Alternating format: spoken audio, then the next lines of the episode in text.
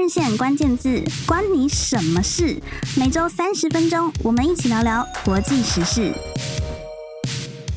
各位听众朋友，大家好，欢迎收听换人线关键字节目，我是今天的主持人换人线主编林新平。本周要跟大家聊聊的关键字是社群媒体。相信我们的听众朋友很多都有使用 Facebook 或者 Instagram 的习惯，不知道大家最近有没有发现，Facebook 和 Instagram 的母公司 Meta 在七月六号的时候推出了一个 Instagram 的应用程式，叫做 Threads，它的拼法是 T H R E A D S。虽然是目前在全球一百多个国家都可以下载。那单以台湾来说的话呢，据说它上线短短四个小时就已经累积了五百万的注册量，全球的下载量呢也一直高居在苹果的 App Store 社群类的第一名。还没有下载的朋友肯定是非常的好奇了啊！究竟是什么样的软体让大家争相下载？那它和 IG 有什么样的关系呢？更重要的是，Meta 在全球社群媒体的市占率已经算是霸主的地位了。新的软体又会如何影响未来的社群版图？我们今天特别邀请到华人线专栏作者，同时也是在英国从事了八年行销产业的读者太太来为大家解惑。在这一节节目里呢，我们不仅会介绍 Threads，也会借此和大家多聊聊社群媒体的。未来趋势，读者太太好，呃，新平好，各位听众大家好，我是读者太太。那刚刚主持人已经介绍过了，我是换人线的专栏作家，那是从二零一七年开始经营这个英国职场放大镜的专栏，那写了很多关于英国时事跟英国职场的相关的文章。然后呢，刚刚你有提到，我也是在英国的行销业，在英国的 marketing agency 担任。客户经理的职位，他现在已经八年了，这样子。那业余的时候呢，其实我也是一位职涯教练，这样子，就整个很忙这样子。然后呃，最近呃有出了三本书，在最近的这一本书呢，因为是跟远距工作有关，所以去年回台湾的时候，也跟换日线办了一场讲座，我觉得非常荣幸。没错，在去年底的时候，我们有一个 Crossing Bistro 的活动。那在这个活动上面呢，读者太太跟我们分享了远端工作的趋势。那我一直呃担任读者太太编辑，我非常非常喜欢读他专栏的一点，就是他总是能跟上最新的趋势。然后甚至包括像远距工作，他就是亲自的试验了这个最新趋势，自己就是在英国做远距这样子的一个工作。那像现在有新的社群媒体上线，我很好奇，作为一个行销人，我猜其实读者太太。一定是率先的下载了 Threads，对不对？嗯，对对，没有错。因为在这个 marketing agency 工作，其实我们常常就是要事先准备好嘛。有任何新的，不管是趋势啦，或者新的工具、新的软体，其实要先准备好。因为呃，如果你不准备好，到时候被客户问倒了，就很糗这样子。所以在七月五号的时候，我一知道这个。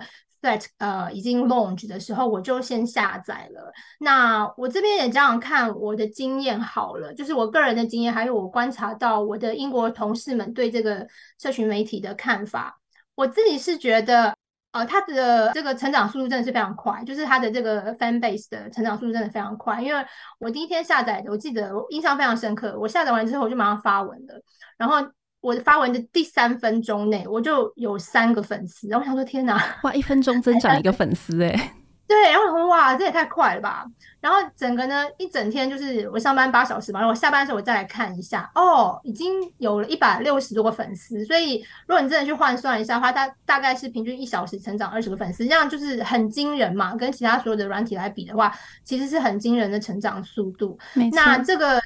我也不意外，他在短短五天内，就是他七月五号 launch，然后在七月十号的时候，他的用户就已经破亿。那很多人呢，用这个去跟 Twitter 比较，因为 Twitter 其实他是花了七十七个月的时间，用户才破亿，那人家五天就破亿这样，所以这是为什么很多英国的媒体用它来跟 Twitter 比较，说哦，那这样子的话，是不是是不是说很快这个 Twitter 就会被取代这样子？那这是舆论有在讨论这样，可是我自己的感觉是，Threads 其实它是一个跟使用界面跟 Twitter 几乎是一模一样的一个 social media。没错，那。其实很多会使用 Threads 的人，他其实本来或许没有使用 Twitter 的习惯，他会用 Threads 最主要的原因是因为 Threads 是来自 Instagram。啊、呃，没错，因为 Threads 它允许 Instagram，Instagram 现在已经有超过十亿的使用者了嘛，然后它让这一些使用者可以沿用本来的账号直接加入 Threads，所以相对来说就非常的便利。像我自己就是，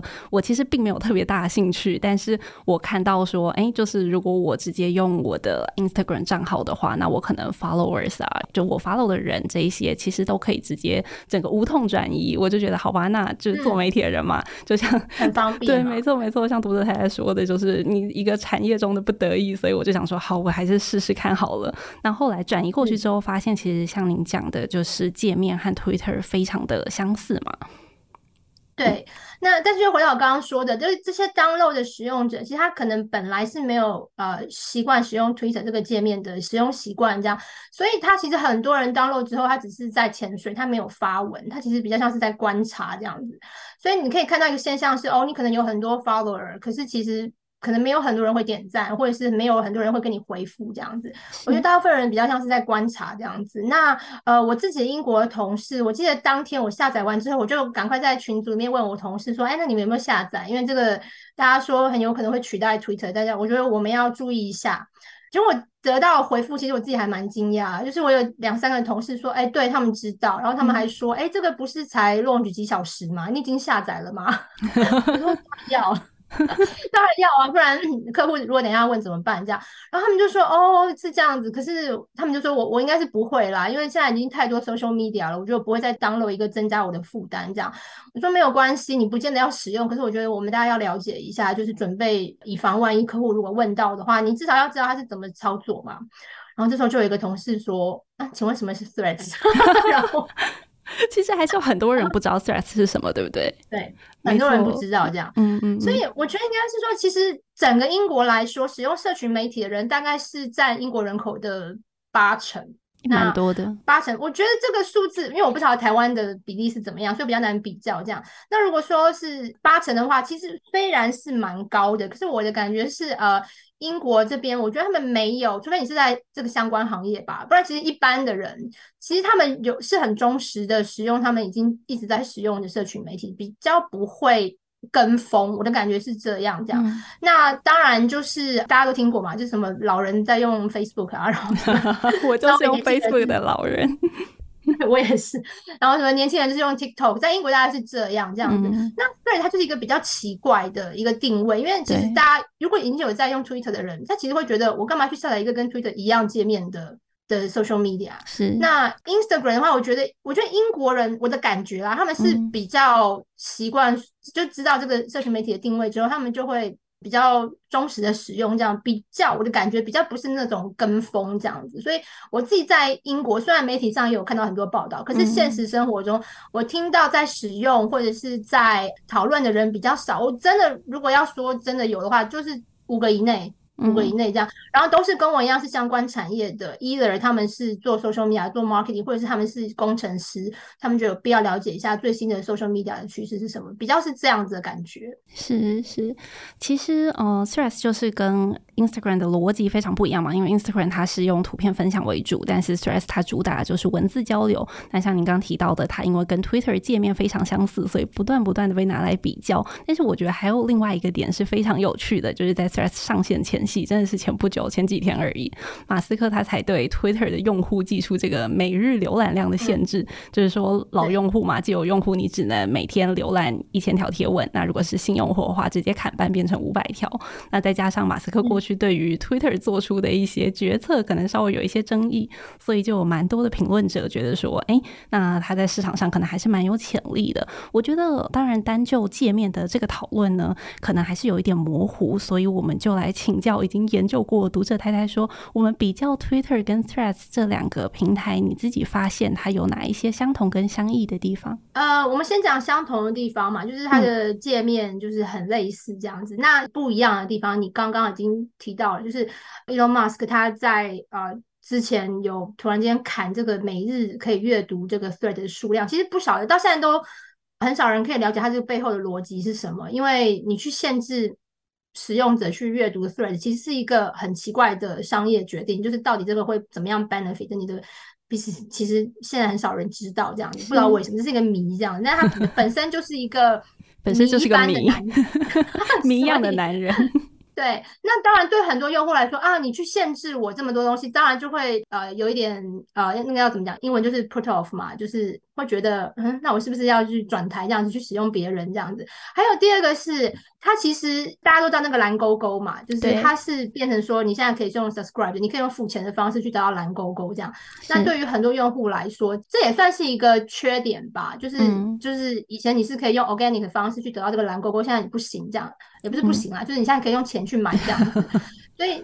就不是很 genuine 的感觉。所以其实他这两个改变，让大家觉得其实也一方面是蛮错愕，一方面也是不是很能理解这样子。嗯，那再加上他的这个 Twitter 的字数，其实每一篇这个贴文是只能有两百八十字嘛，是相对来说是比较短，就是你要在两百八十字之内就可以讲完你要说的观点这样子。是，那跟 Threads 比的话呢，它没有前两个的限制，就是它没有限制阅读贴文的限制，然后它也没有蓝勾勾的的限制，然后它的贴文每一篇最多可以到五百字，那对很多人来说是这个限制是几乎是 double 嘛，就是它可以写两倍，至少几乎两倍以上的字，所以它这是它的它的优势吧。如果要这样讲的话，那但是它也不是没有缺点，就譬如说它现在以目前来说的话，它还是没有这个私信的功能，嗯。还有一个就是，我不晓得你有没有很有感，就是它没有办法事后编辑，就是你发出去你就发出去了。那如果里面有 typo 有错字的话，也没办法就改了。哇，就是会被大家这个作为编辑，这个真的是蛮不能忍受的。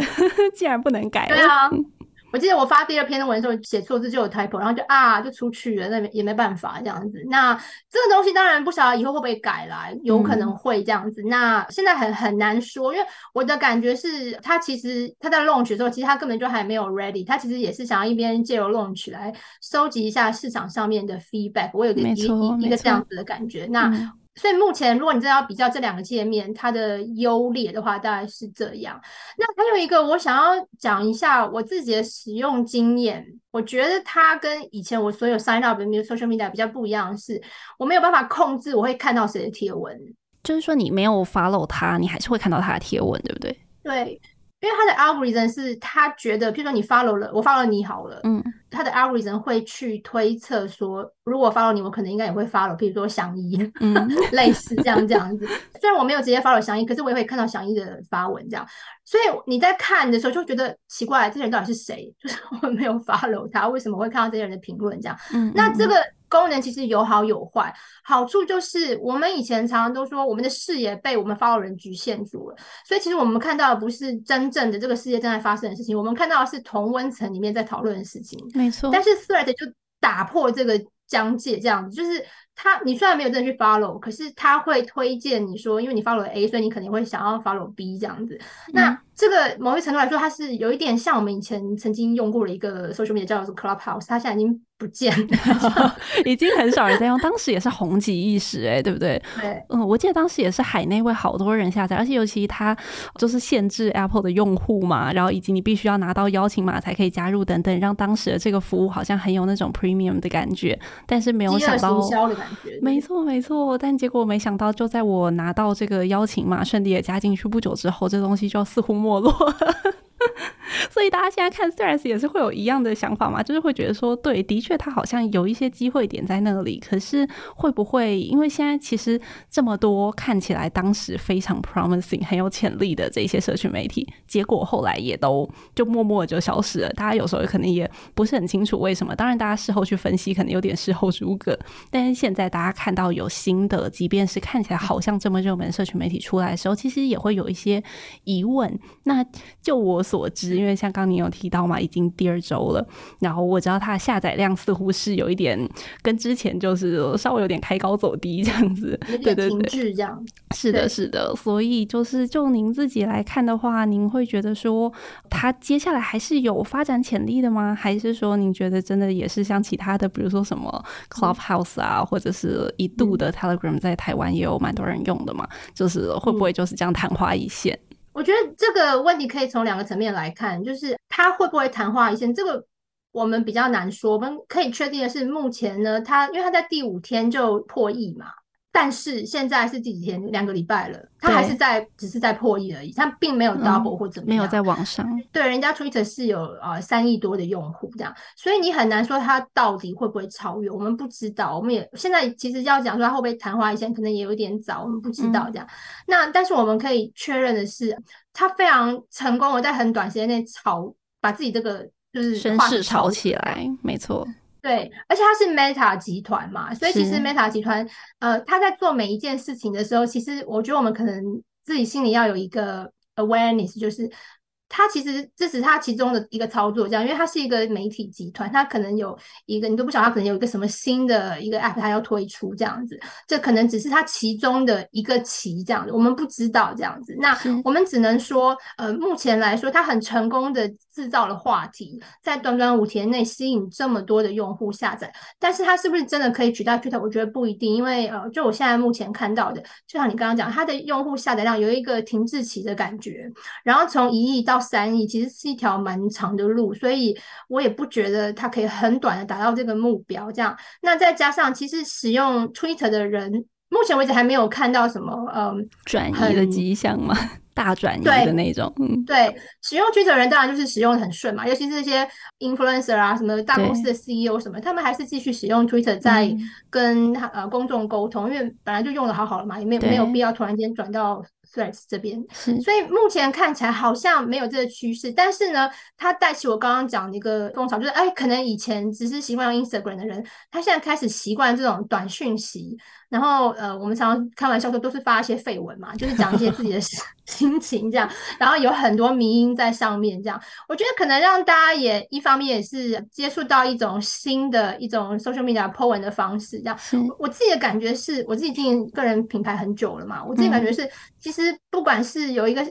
有任何一个新的 social media 出现，我建议大家都去试试看，是因为你永远都不晓得你会在这个新的平台。Reach 到任何新的用户，你永远不知道这样。但是呢，我觉得自己还是要有一个自己的要怎么讲，自己的定见，就是你是比较适合怎么样的平台。譬如说，我是比较适合写长文的人。就是为什么我会在换日线写专栏这样，那可能那种很短的贴文可能就不是这么适合我，因为我没有办法在很短几行字里面表达我要表达的主题，我比较适合就是一整篇至少要五百字以上的内容来讲，要我的观点这样，我自己就很清楚这是我习惯的，也是我喜欢的，所以你当然是可以去试，而且我觉得永远这是一个很好玩的事情，就是 social media 世界是很好玩的，我觉得可以这样去试，但是不要把自己弄得很忙，说我每一个都要经营得很好，因为这是不可能的。是，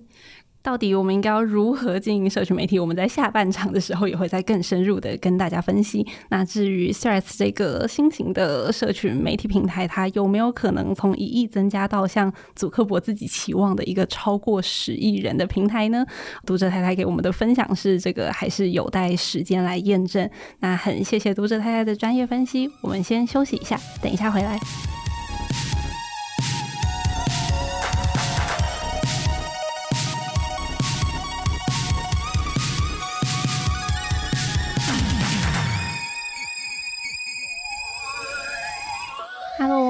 欢迎回到换人线关键字节目。在上半节节目当中呢，我们聊到 Meta 集团长期称霸社群媒体市场。读者太太，您认为这个趋势在近年内有可能会改变吗？还有，就您的行销观察，您觉得目前还有没有存在一些其他也具有潜力的社群媒体呢？嗯，Meta 集团是不是会继续在称霸？我觉得短期来说应该是会吧，因为我们现在这个资本主义的社会就是大大嘛，就越来越大，就并购有什么好的 social media，就它就可以，它就被它买起来这样子，所以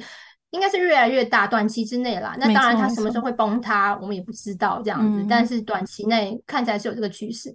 呃，那至于说有没有什么我最近观察到会是一个像新秀一样的 social media？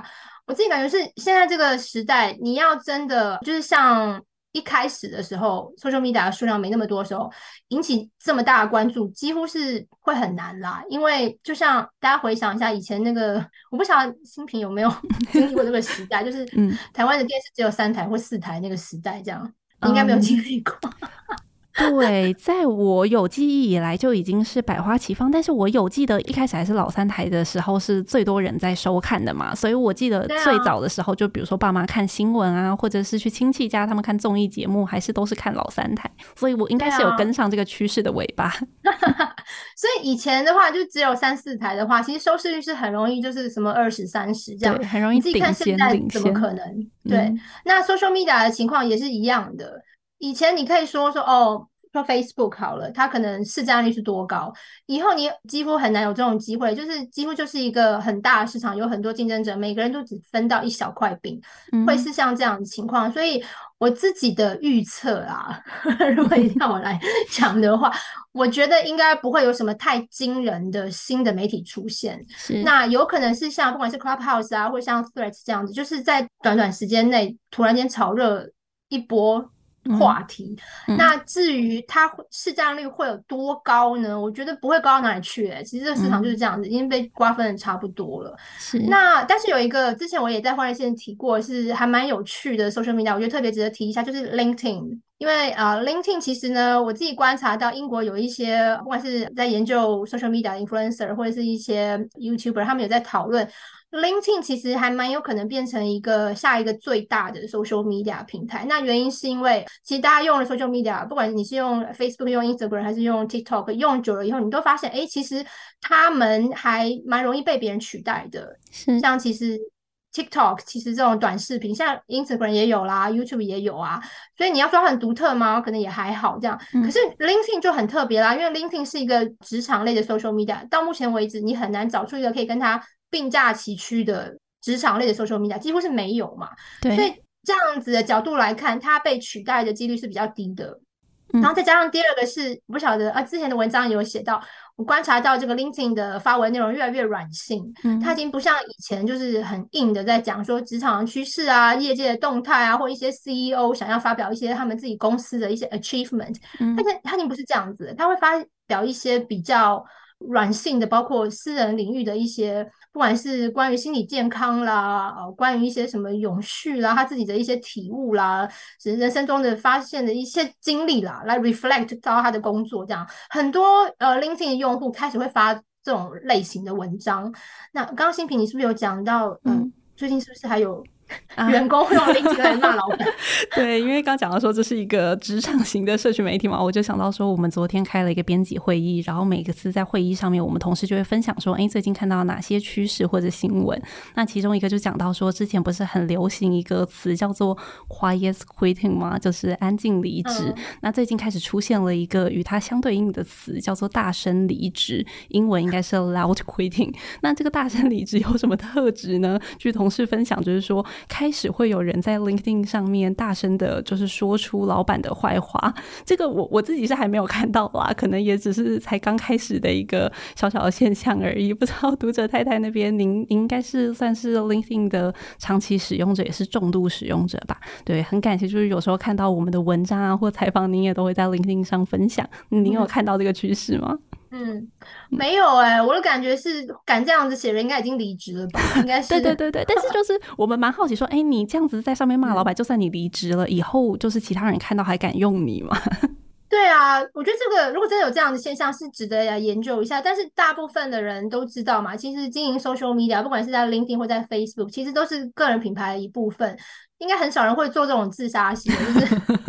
骂老板。但你 What do you gain from this？你你都。你你不会建立一个很好的形象。对啊，没错。那刚刚读者太太也有跟我分享说，其实除了 LinkedIn 是一个可能现在短期内比较没有办法被取代的很独特的职涯社群媒体之外呢，你也有提到，就是所谓的 email 行销、电子报行销，是不是要重新回来取代社群媒体了？嗯嗯嗯。其实我第一次观察到这个 social media 有可能在未来会开始视为，是我那时候帮你们写 Lush 关于 Lush 那篇文章。嗯，因为 Lush 不是关闭他们的 social media account，只留下 YouTube。对，就是一个英国的算是美妆品牌。嗯嗯，对，嗯，就是他出很多那个香氛皂，还蛮蛮有名的，台湾也很多人喜欢这样。是，那他那时候做这件事情，其实，在业界是一个很大的震撼弹，因为谁会去关闭他的 social media 疯了嘛。那篇那篇文章应该已经有一两年了吧？是不是？就是之前之前帮你们写这样子。对对对，对。那所以那时候就是很多人就会觉得说他是怎么了吗？他是疯了吗？还是说他真的是厌倦了这个？被 social media 的 algorithm 绑架这件事情，这样，因为其实我相信大家都很有感，就是现在的这个 social media 触及已经不是我们几年前可以相比了，而且最重要的是，它的 algorithm 其实是一个很神秘的一个机制，对，就是我们根本不知道为什么这一篇你写 A 文章会被比较多人看到，然后写 B 文章就 没有人看到，这个其实它的。它就是为什么很多人说为什么 email marketing 会回来会复活，就是因为很多品牌，很多不管是 influencer 或品牌，其实有一点厌倦这种不透明的 algorithm 去绑架他们跟粉丝接触的机会，很多人厌倦这个，所以就觉得说，那我就回归到以前，就是在 social media 还没有出现的时代，大家用 email 用 EDM 去做行销的这个时代，至少我可以掌握我的受众的 email，我知道他们是不是有打开这封 email，是，呃，我知道我真的 reach 到。他们，而不像在 social media 发一篇文，你都不晓得他到哪里去，这样，然后为什么没有被看到，也没有人给你一个很正式的解释原因，这样，这是为什么？现在很多呃，我们在我们行销业，很多人都说，其实 email marketing 是很重要的，你的 strategy 里面一定要包括这一块，你要自己能够掌握你的受众的 email，因为它是你最直接可以掌握到的资料。那 social media，嗯、它。一方面它不透明嘛，它的 algorithm 不透明；二方面，它如果哪一天突然间就像 Clubhouse 这样，它就不见了，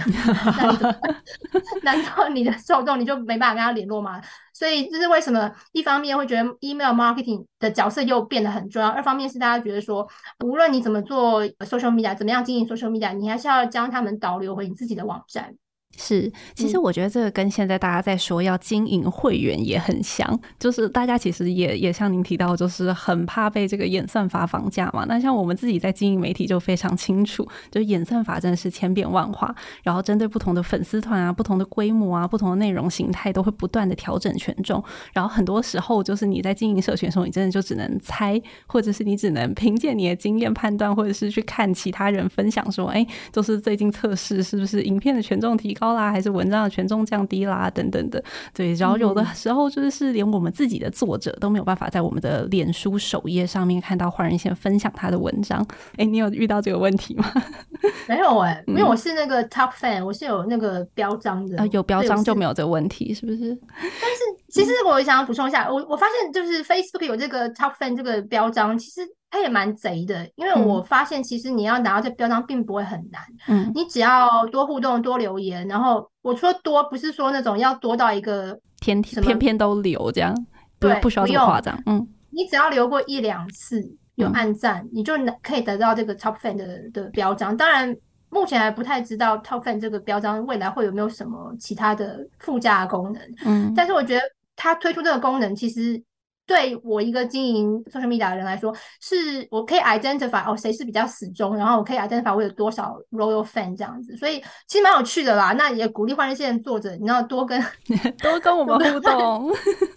没错，没错，没错。像就是您提到这个经营所谓的会员，或者是经营我们的死忠粉丝的这一点，我觉得是现在非常多人都会很好奇的话题。因为我注意到有越来越多人会透过社群媒体经营自己的个人品牌嘛。像读者太太自己就有在经营粉丝团，但您算是走得很早的，现在后期还有非常多，我看到年轻人都越来越会玩这些花样，那他们就会很担心说，哎，不停的有新的社群平台出现，即便不要说是 Threads 出现，即便没有 Threads，其实目前社群媒体平台还是算蛮多的。那在这样子的情况之下，大家都会有点焦虑，说，哎，那到底是我应该要去经营哪一个平台？我应该透过哪一个社群媒体来展现我的作品，或者去连接我的人脉？那啊，不知道读者太太，您自己作为一个行销人，同时你也经营粉砖，你有没有什么心得可以分享给我们的听众朋友？嗯，嗯，我经营粉砖已经快要十年了嘛，所以哇，这么久，哇，对，蛮长的。这漫长的十年间，呃，其实我有三个体会哦。第一个就是。social media 平台当然是很多，然后他们呃着重的这个界面也不太一样，有的有些是用听觉，有些是用视觉，有些是用画面这样。我觉得你第一个要了解的是你的长处是什么，你的专长是什么。如果你是一个很擅长讲话的人，那可能 podcast 就是很适合你的平台。如果你是一个很喜欢，比如说有演出欲的人这样子，你就很适合拍影片。可如果你就是一个对啊，比较安静的人话，然后但是你的视觉很强，你可能适合 Instagram。我觉得你要了解一下你自己的 strength 到底在哪里。就像我们每次在跟客户说，就是帮企业经营他们的品牌一样，也是一样的道理，就是到底你的 strength 是什么？你要用你自己最擅长的工具去跟你的受众沟通，而不是很勉强用一个你明明就不是很擅长，然后你只是因为你觉得它很 popular，你就硬强迫你自己去，这样子你会很你会很尴尬，然后你也不会做得好，你也没办法跟别人竞争这样。所以第一个了解你自己的专长在哪里，然后第二个是了解你的 unique selling point 是什么，就是你的独特的这个卖点是什么。像很多人，我几乎呃随便一个只要是移居到海外的人，几乎都可以开一个粉丝，实在是太多了。没错，对，我也有被很多学生问过这个问题啊，就是来找我做职涯 career coach 的学生也有问我，我说你当然是可以开，可是问题是你要写什么东西？就是已经太多人在写，你你一定要写一个你觉得是有写到别人的痛点，或别人会觉得有兴趣去看的，要不然你就跟其他的平台。完全一样，没什么两样。那为什么别人要 follow 你这样？所以你一定要找到自己的 niche。那 niche 的中文就是利基点嘛。那我自己做行销这么多年，我发现其实利基并不需要很大，就是你不要觉得说，哎，拜托我写半天只给这个，譬如说，可能全世界只有。多少人在关心，我就不要写。其实不是这样子，应该是说，只要你发现这个痛点，这个世界上有人在关心这个，然后他有在期待 solution 的话，其实你就可以写。那因为我们比较怕的是，你写的事情已经其他有一百个人在写了，那你不如不要写。所以是第二个是找到你自己的 unique selling point，就是你的 niche 你的利基点，这样，是，那你才可以做市场区隔吧。嗯，那最后一个呢？我自己的心得是，不要被那个按赞数啊、follower 数给迷惑了。其实，因为刚刚已经讲过了，algorithm 是一个很神秘的机制，你其实根本不晓得它怎么运作，所以你很纠结的在看这个。哦，今天这篇怎么只有两个人按赞？然后昨天那个有两百个人，你不用纠结这个，因为我自己是过来人，我曾经有纠结过，就是发个文，然后一直盯着看。对，就很像那种股票行情，有没有？好像高点，好像就。就有在赚到，其实没有，它只是按赞数而已，你根本不需要随着它影响你的心情，嗯、你只要掌握你刚刚讲两件事情，你有你的利基点，然后你每一篇贴文都是符合你这个利基点要讲的主题，然后你是用你擅长的工具去讲，这样就够了。那个按赞数、follower 数，那个真的就是参考就好了，因为如果最后呢，比如说你的按赞数很多，可是其实并没有达到你要的效果。不管你是要推广你自己的品牌，还是你要卖一个产品、一个服务，如果最后没有人跟你买，你的赞数再多，其实都是没有用的。所以不要被这个数字给迷惑了。这是我的三个建议。哇，真的是蛮实用的。我觉得尤其是最后一点，其实很困难啊。就是我们自己经营媒体也很有感，然后大家如果经营粉砖的话，肯定也是很有感觉的。就是说，大家很容易会被赞数和追踪数影响。那另外一方面呢，其实我们也很容易产生一种资讯焦虑，就是说看到大家都在追某一个，比如说社群平台，或者是都在追某一个话题，我们就很担心自己是不是会不会没有跟上这个趋势或时事。那我觉得这个也可以请读者太太跟我们分享一下，就是说，因为你自己就是行销人，而且你前面也有提到说，只要有一个什么最新的东西一出来，为了要服务客户，你一定是率先下载的那一个。但是会不会有一点心累呢？就是一直一直一直不停的要去追最新的东西，其实我觉得在情绪上面是不是也会有些影响？嗯，这一定是会的。那因为对我来说。累归累，可是这是我的工作嘛，我还是会去下载，我还是会去 follow 最新的趋势，这是我的工作，我一定要这样做。是。但是为了不要让我自己太心累，我会有一个停损点，就是譬如说我观察了一阵子之后，我发现哦，它就是这样，那我会自己评估一下我自己的能力范围内，我是不是还有能力继续再做这件事情下去？如果不行，好，那就到此为止，我自己可以有一个结论，就是关于这个新的媒体，我自己的想法是怎么样，然后我会不会推荐给我的客户，我有我自己的看法，这样我不会就无止境的一直强迫我自己使用，因为人不可能现在有那么多 social media，你不可能每一个都都 follow，每一个都经营嘛，这是不可能的。这样，那你刚刚说这个大家有资讯焦虑的这个问题，然后会很很害怕自己是不是有漏掉什么资讯？其实在，呃西方是有一个专有名词嘛，就是 FOMO 嘛，就是 Fear of Missing Out。其实这已经很久前就已经很多人在讨论这个问题，就是尤其是在青少年的。族群是特别多，这样、嗯、就很怕自己容易被影响。对，然后就会被同才排挤。如果你不知道的话，那当然啦，就是就我们现在已经不是青少年，我们可能多少也是会有一些这种，比如说哦，我是不是 miss out 了什么东西？这样子，就是世界上在发生什么大事，我竟然不知道。这就是资讯丰富之后的另外一个缺点嘛，就是。你会觉得很很很焦虑，这样，那要怎么样去克服？我觉得应该呃，还是回到刚刚讲的，就是呃，如果你是一个呃 content creator 好了，就是去呃内容创造者跟我一样，你要去评估的是，你现在知道这个资讯对你现在要传达的讯息，你要对你的受众传达讯息有什么帮助？如果其实帮助有限或不是那么相关的话，我觉得其实你就不需要觉得很焦虑，说我一定要知道，我一定什么都要面面俱到，都要 cover 到，因为它跟你要传达的讯息其实没有很直接的关联。是、哦，所以我觉得还是要回到说，你这个人到底关心的是什么？就是你到底使用 social media 的目的是什么，而不是说我只要全部来我就照单全收，这样也不是这样子。是是，总之呢，真的是了解自己的动机、自己的目的是非常重要的。大家真的要学会认识自己，那选择适合自己的媒体渠道呢，真的是品牌经营非常重要的一环。其实对换人线来说也是这样。像我们之前一直很纠结，在人力这么受限的情况下，到底要不要投入经营 Podcast？那我很高兴，我们团队有坚持下来，有机会透过这个声音媒体，把我们遍布世界各地的专业人脉网络分享给更多人，也才有今天读者太太的这一集分享。那当然。新节目才刚开不久，所以我们还有很多需要学习的地方。希望在这一集的呃听众朋友们都可以在我们的节目资讯栏里面